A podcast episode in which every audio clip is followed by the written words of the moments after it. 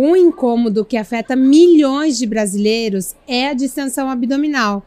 Quem aí nunca teve gases, dores na barriga e até mal-estar com relação a isso? Sabemos o quão ruim esses sintomas são e trouxemos aqui lá uma especialista de peso para falar de distensão abdominal. O que, que é, como evitar, dar dicas, vocês não podem perder. Então fiquem até o final com a gente. É isso mesmo, Cá.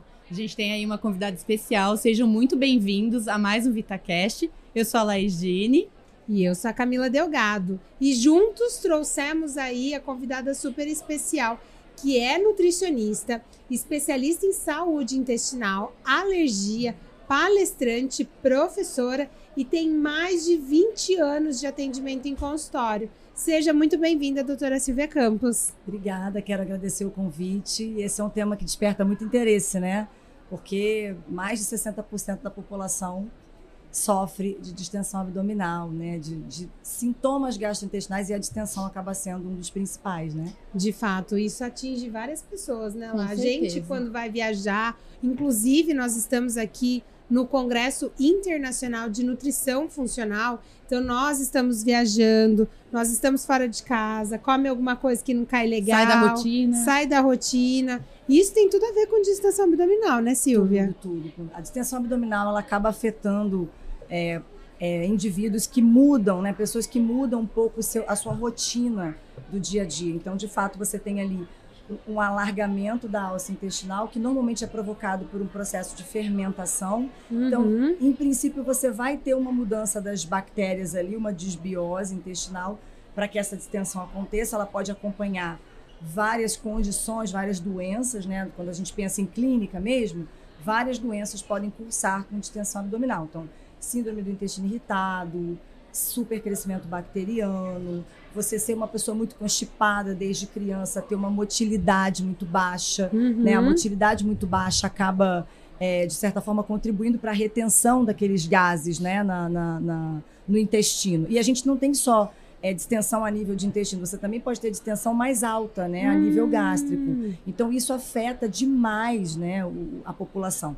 Além dessas doenças que eu falei, a gente ainda pode citar uma condição em que a pessoa tem um problema na musculatura abdominal, ela tem um reflexo que a gente chama de alteração nessa musculatura. É como se ela perdesse o controle. E aí ela não consegue fazer o movimento de forma adequada e ela acaba inchando demais e não retornando ao normal. Algumas pessoas que conseguem eliminar os gases com mais facilidade vão sofrer menos, outras não. Chega inclusive a mudar o número da roupa por causa Olha de distensão isso. abdominal. A pessoa pode acordar e dormir com distensão abdominal. Então, aparentemente ela veste 38, mas na verdade ela veste 36. Hum. Só que ela veste 38 porque é, ela tem distensão abdominal crônica. Né? Isso é mais comum do que a gente imagina. Nossa, que loucura, né? É. A gente muitas pessoas né, têm essa, essa fala, muitas. né, Cá? Isso. Ah, eu acordo com a barriga de um jeito e à noite vou dormir, Isso. já tá de outro jeito, né? Tem que investigar. Na verdade, existem, como eu falei, né, existem várias causas. Quanto mais a gente descobre qual é a causa, mais fácil é de você direcionar o tratamento. Você faz um tratamento mais assertivo. É óbvio que as pessoas vão se beneficiar, por exemplo, de enzimas digestivas, uhum. porque vai lá quebrar esses, esses, essas macromoléculas né, em, em pedacinhos pequenininhos e isso vai facilitar o processo absortivo. Então, você não vai fermentar tanto. Uhum. Só que você tem que entender de onde que vem. Porque se for um problema, por exemplo, de musculatura, não adianta, às vezes, você fazer tudo o que você faz, porque a pessoa vai continuar com distensão. Aí é algo patológico, isso, é uma doença. É uma doença que tem que ser tratada cursa, de outras isso formas. Aí, que cursa e, com a distensão abdominal. Doutora, e qual que é o momento que a pessoa tem que se preocupar e procurar um profissional? Então, quando ela começa a perder qualidade de vida, hum. porque ter um pouco de distensão, às vezes, e ter gases em pequena quantidade faz parte do processo, é normal. O problema é quando ela começa a perder qualidade. Ela não dorme bem, ela não consegue hum. fazer exercício porque ela sente dor. Quando você. Imagina você esticando né, uma musculatura, ela Sim. vai pressionar a cavidade abdominal, então vai dar dor na alça, dói. Normalmente a distensão é acompanhada, a gente chama que é uma dor visceral, é uma dor das vísceras mesmo. Uma dor bem intensa, às vezes uma cólica com pontada. Então é bem assim, é bem. É, é, a, gente, a, pessoa perde qualidade, inclusive, para trabalho. Eu tenho Sim. pacientes que faltam trabalho quando estão, por exemplo, em crise de intestino irritado e tem muita distensão abdominal. E acaba influenciando muitas vezes em outros aspectos, saúde mental, saúde da pele, saúde tudo, de outras tudo. questões que vão influenciar e aí sim a qualidade de vida as já pessoas, é, ó, na saúde social, porque as pessoas têm vergonha de usar biquíni, de ficar sem roupa na frente do parceiro ou da parceira. Uhum. Então, isso tudo implica em qualidade de vida. qualidade de vida é esse todo, né? Sim. Não é só estar tá com a barriga sequinha, é o todo mesmo. Então, é Exato. é importante a gente pensar nisso. Quando a gente trata o paciente, a gente pensa na recuperação da qualidade de vida. Se você descobre a causa, você consegue ser mais assertivo no tratamento. E é óbvio que, às vezes, o tratamento envolve várias vertentes, não é uma coisa só. Uma das coisas que mais funciona é o controle da dieta. Existem um grupo de carboidratos, de açúcares, uhum. que fermentam muito quando chegam no intestino. As bactérias ah. né, adoram esses carboidratos. Isso que eu ia te perguntar, isso pode ser uma das causas. Uma das causas. Você pode ser sensível ao. A gente chama de FODMAPs. Então, uhum. o nome reúne, na verdade, é uma, é, uma, é uma sigla que reúne o nome de vários açúcares que fermentam então, quando esses, esses açúcares chegam no seu intestino, essas bactérias que estão em desequilíbrio começam a fermentar excessivamente, você começa a fazer a produção de diferentes de gases, muitas vezes eles podem ser mensurados pela respiração, inclusive. Ah, que legal. E aí esse paciente vai lá e faz a distensão abdominal. Além dos gases, ele faz a distensão abdominal. Entendi. Então é bem assim, é bem comum isso, né? Hoje em dia na prática. Além, além do Food Maps, teria outras questões e além da patologia que você acabou de, de citar, existem mais algumas outras Ó, condições? Excesso de açúcares. Algumas pessoas Refinados. têm refinado. Excesso de café para algumas pessoas. Algumas pessoas têm reação à pimenta e fazem distensão abdominal alergias alimentares, alergias a proteínas mesmo de alimento, uhum. alergia à proteína do leite, intolerância ao açúcar do leite. A lactose é um FODMAP, uhum. mas eu posso ser alérgica à proteína do leite, que são uhum. coisas Mais diferentes. Específico. Então imagina se somando essas duas coisas. Eu sou intolerante à lactose e eu sou alérgico à proteína, às proteínas do leite ou a uma das proteínas. Isso já amplia a possibilidade de, de piora do quadro, né? Uhum. É, eu tô tentando. Ó, tem uma coisa também que é muito importante, que é a relação do eixo cérebro-intestino. Uhum. Então, quando a gente tem um processo de ansiedade e a gente muda a produção de neurotransmissores, a gente aumenta cortisol, por exemplo, esse cortisol no intestino, ele promove esse desequilíbrio, ele pode piorar a distensão abdominal. E a gente tem uma regulação cerebral do nosso trato intestinal, a nossa digestão, a nossa absorção.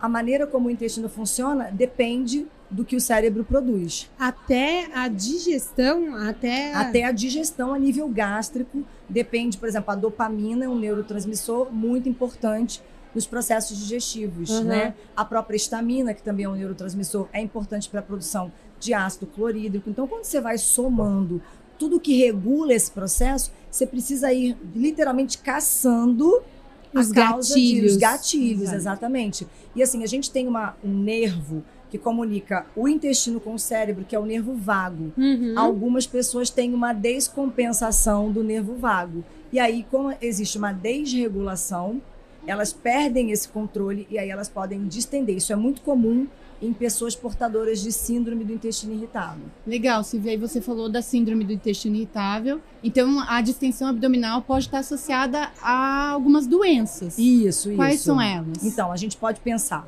em síndrome do intestino irritado, supercrescimento bacteriano hum, no intestino delgado, a SIBO, a SIFO, que é síndrome do supercrescimento fúngico, a LIBO, que é síndrome do supercrescimento no intestino grosso, que é a própria desbiose que a gente uhum. conhece. A gente pode pensar em constipação constante e, e muito crônica, desde criança até a vida adulta a gente tem que pensar também em alergias e sensibilidades alimentares. Estou tentando lembrar. Ah, doenças inflamatórias intestinais.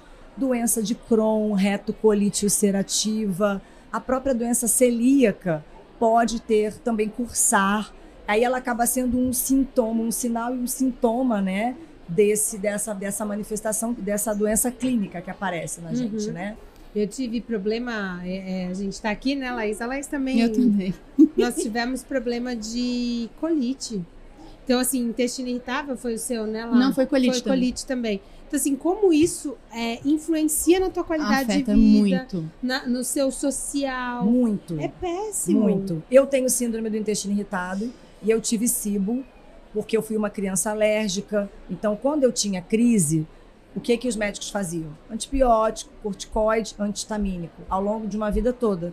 E aí, na vida adulta, eu tive um gatilho emocional e aí a cibo deflagrou. A gente não sabe se a cibo piorou e fez eu manifestar a síndrome do intestino irritado ou se foi o contrário, porque elas estão acontecendo meio que juntas ali, em torno de quase 60% dos pacientes com a síndrome do intestino irritado têm propensão a ter cibo, apresentam cibo, né? Eu tive duas vezes, eu tive recidiva também. Então são Nossa. coisas que a gente vai controlando. Então a gente tem que prestar atenção no estilo de vida, porque a gente pensa muito em dieta. Aqui a gente está falando, né, de uhum, suplementos, de dieta, de alimentação, mas o estilo de vida, quão, quão, quão, é, quão bom é o seu sono, quão reparador é o seu sono. A questão do estresse que você estresse no seu trabalho, com, seu, com os humanos que vivem com você, né? Porque Seus você, humanos. você se estressa. Esse é o mais difícil. Né? É, talvez alguma questão de doença na família. Então, o estresse, ele é a válvula propulsora para quase tudo que a gente vê é, hoje. É, e o pico justamente foi na época de estresse, foi na é. época que eu não estava dando conta do meu estilo de vida que estava puxado, então foi aí onde eu sofri é. mais. O corpo tá te falando, ele tá te mostrando ele alguma tá gritando, coisa, ele tá né? gritando para você. Tem alguma coisa acontecendo e eu preciso mostrar para ela antes que seja tarde. Então ele começa a mostrar, você começa a sentir a, o, o, como fala, o cós da calça apertado, aí você abre o botão. Dores de cabeça. Dores de cabeça, você diarreia, começa a ter. Constipação. Aí você começa a ter retardo. É, de é, alteração de memória, Muito. de concentração, você já não foca mais como você focava. E é interessante, né, Silvia, porque você está falando de sintomas que a gente não faz essa associação, né? Não. Então a gente tá dando foco no programa da distensão abdominal, que vem com muitos outros sintomas é, que muitas a, vezes ó, você não faz o link. Eu acabei de me lembrar que a distensão abdominal, ela pode ter relação com endometriose. Olha, Olha só. A endometriose tem uma relação muito íntima com saúde intestinal. Então a mulher na verdade, tem uma cólica crônica e grave na endometriose, mas ela também incha. E normalmente ela é portadora de síndrome do intestino irritado, na maioria das vezes. E na intolerância à histamina, eu falo muito né, nos meus trabalhos de intolerância à histamina, uhum. porque eu pego muito isso na clínica. E um dos sintomas é, gastrointestinais da intolerância à histamina é a distensão abdominal. Só que ela nunca vem sozinha. Na intolerância à histamina é algo intestinal, gastrointestinal, uhum. com algo extraintestinal. Então é uma dor de cabeça junto com uma distensão, é uma coceira na pele junto com a distensão. É a distensão com espirro após comer. A pessoa tem taquicardia após comer, mas a distensão está presente o tempo inteiro. Olha, distensão, não só a distensão, né? mas os gases, E as pessoas envolve, vão né? assimilar. É... Ah, espirrei, toma um remédio para melhorar. Acha que é alergia. alergia. Ah, é dor de cabeça, toma um remedinho para dor de cabeça. E Vai no mascarando, mascarando né? os é. outros sintomas. Existem algumas doenças assim, é, que eu, eu, eu acho que são graves, mas são mais difíceis de manejar, porque você pode ter uma deficiência congênita na produção Uhum. de enzimas. Tá. Toda vez que a gente come, a gente tem, que, a gente tem enzimas digestivas que Certo. quebram é, a proteína, o açúcar, a gordura em partículas pequenas para você absorver, né? Para entrar na sua corrente sanguínea e ir para os tecidos. É, se você tiver uma deficiência na produção, a gente chama de insuficiência pancreática exócrina. Então você não tem a ver com insulina, tem a ver com produção de enzima. Você não produz adequadamente. Isso tem como medir nas Uhum. fezes, né? Existe uma, uma substância que a gente mede para entender se é uma, uma insuficiência é, enzimática. Porque se for, eu tenho que repor obrigatoriamente enzimas. Aí eu já sei a causa. É uma insuficiência pancreática também. Então, assim, eu, eu preciso ter essa atenção toda. Ah, ela, ela piora durante o ciclo. Normalmente as mulheres, com, especialmente endometriose. Na SOP a gente vê também, mas na Uhum. endometriose a gente vê muito mais. Então, a, distensão. saúde feminina também está inserida nesse contexto de E saúde intestinal. E você falou de um dos diagnósticos. O que a gente vê que vem crescendo bastante é a questão do- da síndrome do intestino irritável, como você tinha eh, trouxe aqui para nós, né?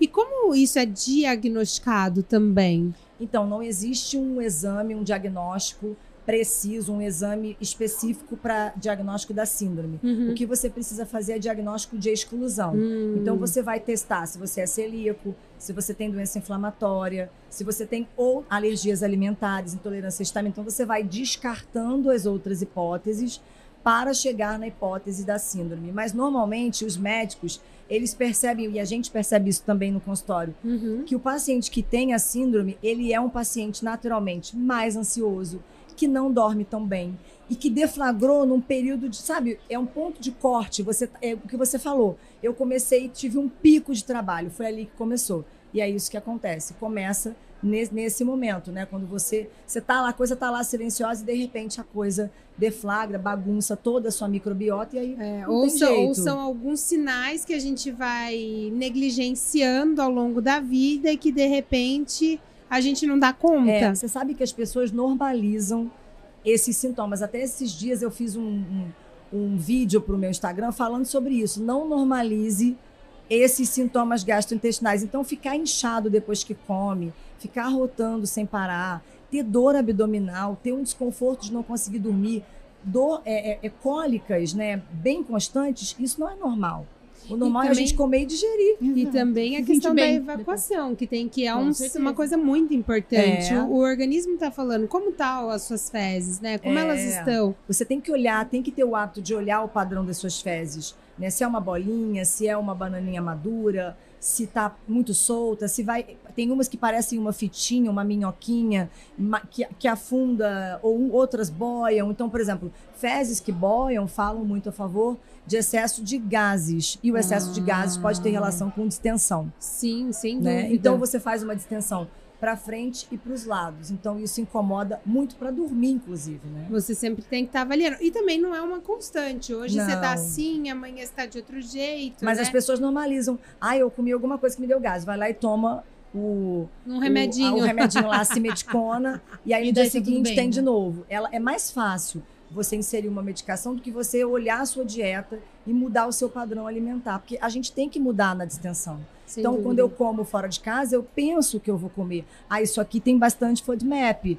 Talvez não seja bom para mim. Ou se eu comer, eu vou comer pouco, porque eu tô fora de casa. Eu tô uhum. fora do meu, da minha, sabe, do meu, da minha rotina. rotina. E você sai da rotina, pronto, já você dormiu mal já tem maior propensão a, a, fazer manifestação intestinal. Então, é, é uma doideira, né? Intestino é um negócio meio de doido, assim, mas a gente vai seguindo e tentando fazer essa divulgação, porque não pode normalizar esses sintomas. E é muito novo, né? Esse segmento essa de conexão, discutir né? tudo isso é uhum, é muito recente. É muito novo, é recente. Talvez a coisa de uns 10 anos para cá, uhum. mas estourou mesmo é, pós-pandemia, eu acho. É, assim, um pouco antes da pandemia a gente já tinha, mas pós-pandemia foi muito nítido, assim, porque foi todo, a maioria dos nutricionistas que já eram bem posicionados no mercado tiveram um boom de crescimento pós-pandemia. E qual era a procura principal? Alterações gastrointestinais. Ou constipados, ou diarreicos, ou doenças, ou fezes mistas, mas sempre com desconforto abdominal. abdominal. E, e, foi, e a pandemia foi um período que mexeu muito com o mental, o emocional nosso, né, total, né, Silvia? Total. E essa conexão que você traz né, intestino, cérebro, daí é, não e, tem como. E sabe né? que tem mais uma coisa, é, a gente descobriu recentemente, assim, a questão de dois anos para cá, que tem uma célula no intestino que tem uma relação de piora desse quadro, que são os mastócitos. Hum. São quem secreta a estamina, mas que também secreta um monte de coisa. Quem teve Covid pode fazer um, um, episódio de Covid longa, que a gente uhum. chama. E na Covid longa existe um hiperestímulo mastocitário. Então, essa célula fica sendo cutucada, literalmente, e ela joga fora os seus conteúdos que são inflamatórios. E a estamina pode piorar a distensão abdominal nesses indivíduos. Então, são pessoas que não tinham nada intestinal e que, de repente, do nada, Silvia, do nada eu comecei a ter distensão e dor abdominal foi logo depois que eu tive Covid, ou então dois meses depois, porque às vezes não começa rápido. Isso Por que isso que é longa. Às vezes é. começa uns três meses depois. Depois? É, depois. E a pessoa nem faz a conexão, Tem gente que né? tem durante a manifestação e tem gente que tem depois e piora depois. Assim como tem gente que fica com queda de cabelo, com dificuldade uhum. de recuperar a unha, tem pessoas que fazem alterações gastrointestinais que não revertem. Não, elas e passam, não reverte. Não, elas passam a desenvolver uma síndrome do intestino irritado like, né? Tipo síndrome do intestino uhum. irritado pós-Covid. E existe tratamento para Covid longo, então você tem que olhar isso também. Então você tem que, inclusive, para quem é Nutri que está me assistindo, coloca no seu questionário se já teve Covid, quantas vezes teve, qual foi a variante, porque com certeza isso pode ter relação também com a Covid. E, e se a pessoa se identificou com isso também, qual seria uma forma de atenção, uma dica para a questão alimentar, para a questão de suplementação? Qual, como que se trata de, dessa Covid longa? Porque eu acho que todo, muita gente se identificou, Com né? É, existem médicos especialistas em tratamento de Covid longa. Muitas das vezes a gente tem que melhorar a questão mitocondrial desses pacientes. Então, ah, então, trabalhar legal. uma Q10 é interessante.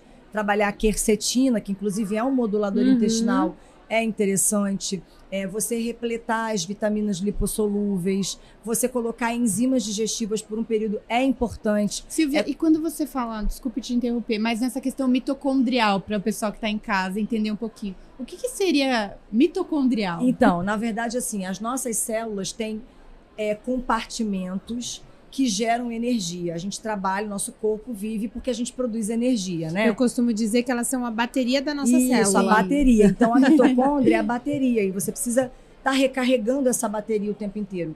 Na COVID longa ou na COVID, existe uma alteração dessa função.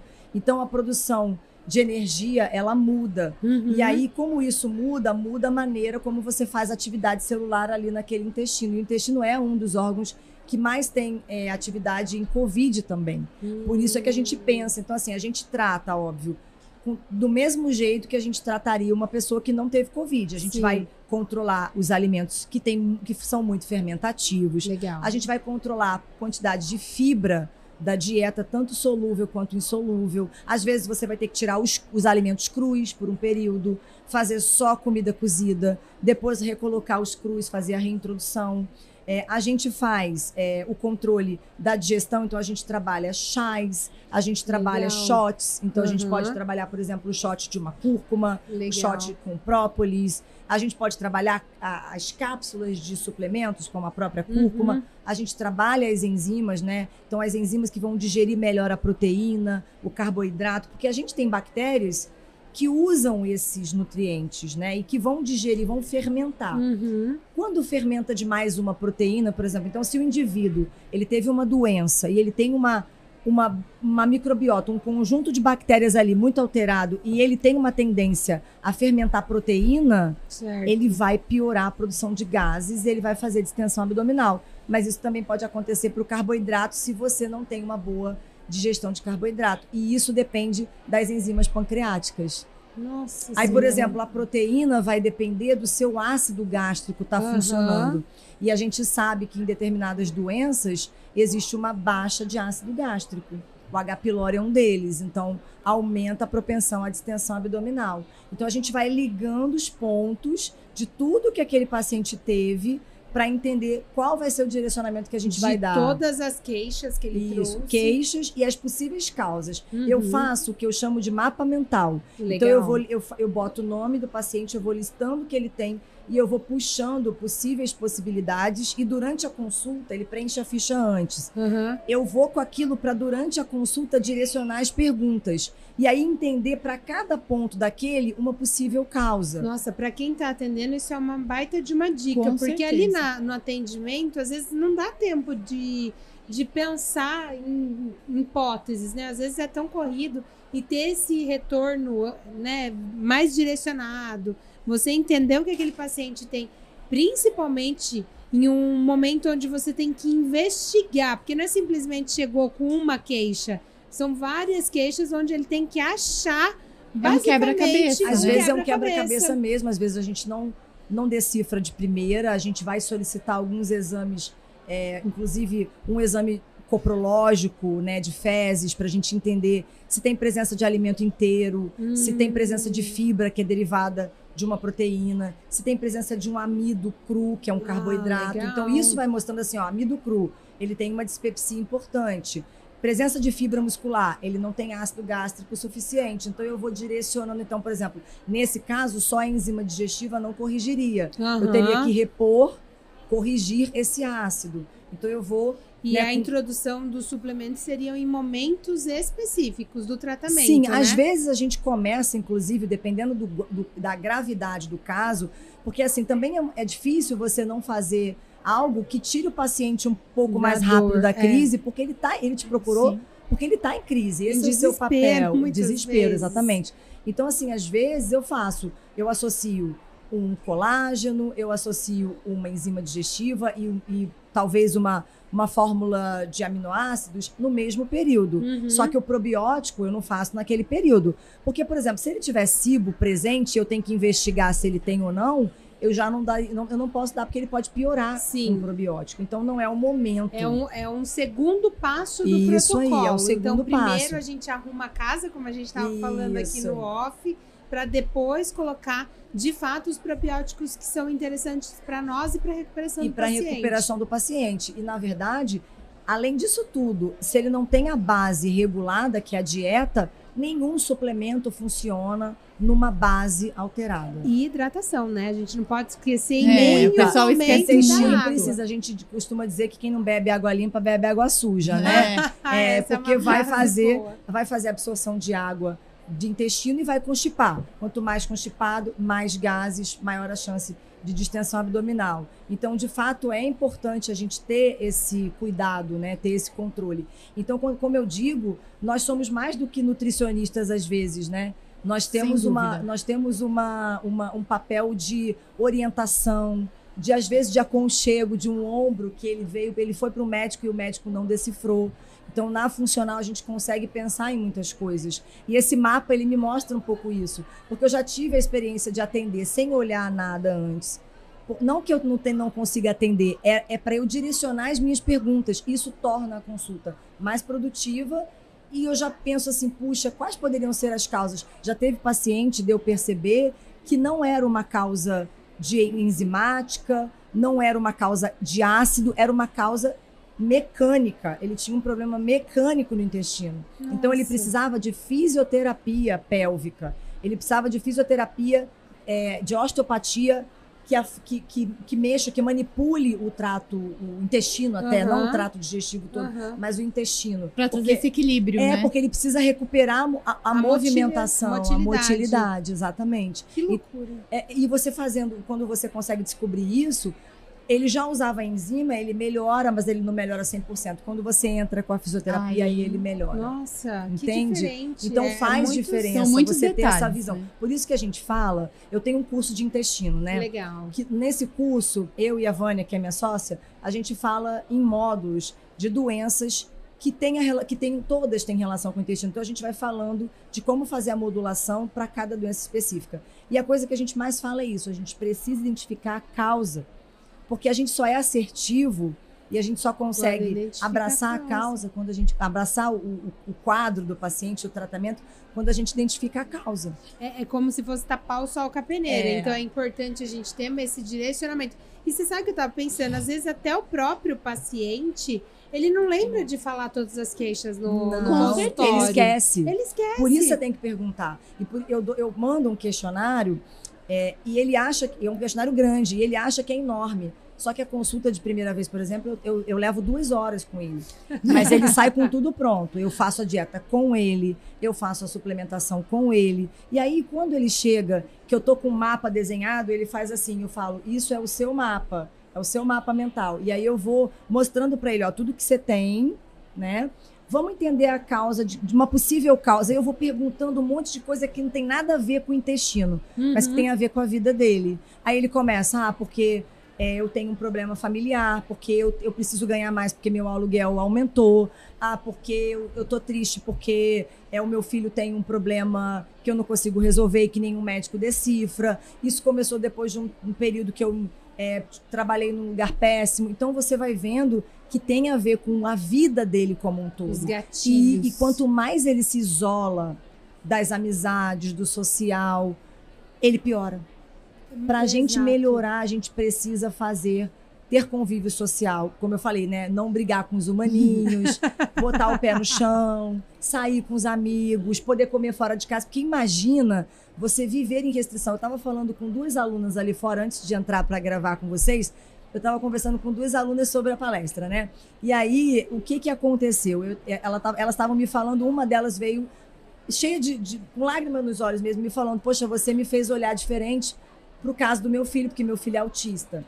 E aí ele vivia em restrição alimentar. Uhum. Só sabe o que é restrição quem vive em restrição. Sem eu tenho sensibilidade a glúten não celíaca, então eu não posso comer trigo de forma nenhuma. Glúten, né, na verdade, uhum, né? Trigo uhum. glúten.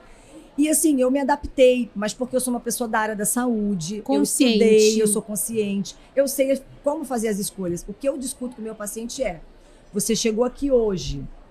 Hoje eu sou um guia, hoje eu sou talvez uma mentora é, eu vou te direcionar e vou pegar na tua mão. Daqui a pouco eu vou soltar a sua mão e você vai ter que saber fazer suas escolhas sozinho, porque sozinho. você vai ter alta. Eu tenho paciente de alta já. A gente quer a alta do paciente, Exatamente, né? a gente quer a alta, quer trabalhar alta. Então, quando ele faz direitinho e quando a gente consegue, porque às vezes também a gente de cara não identifica a causa. Uhum. Quando a gente vai investigar a causa lá na frente, às vezes demora um, dois meses para investigar.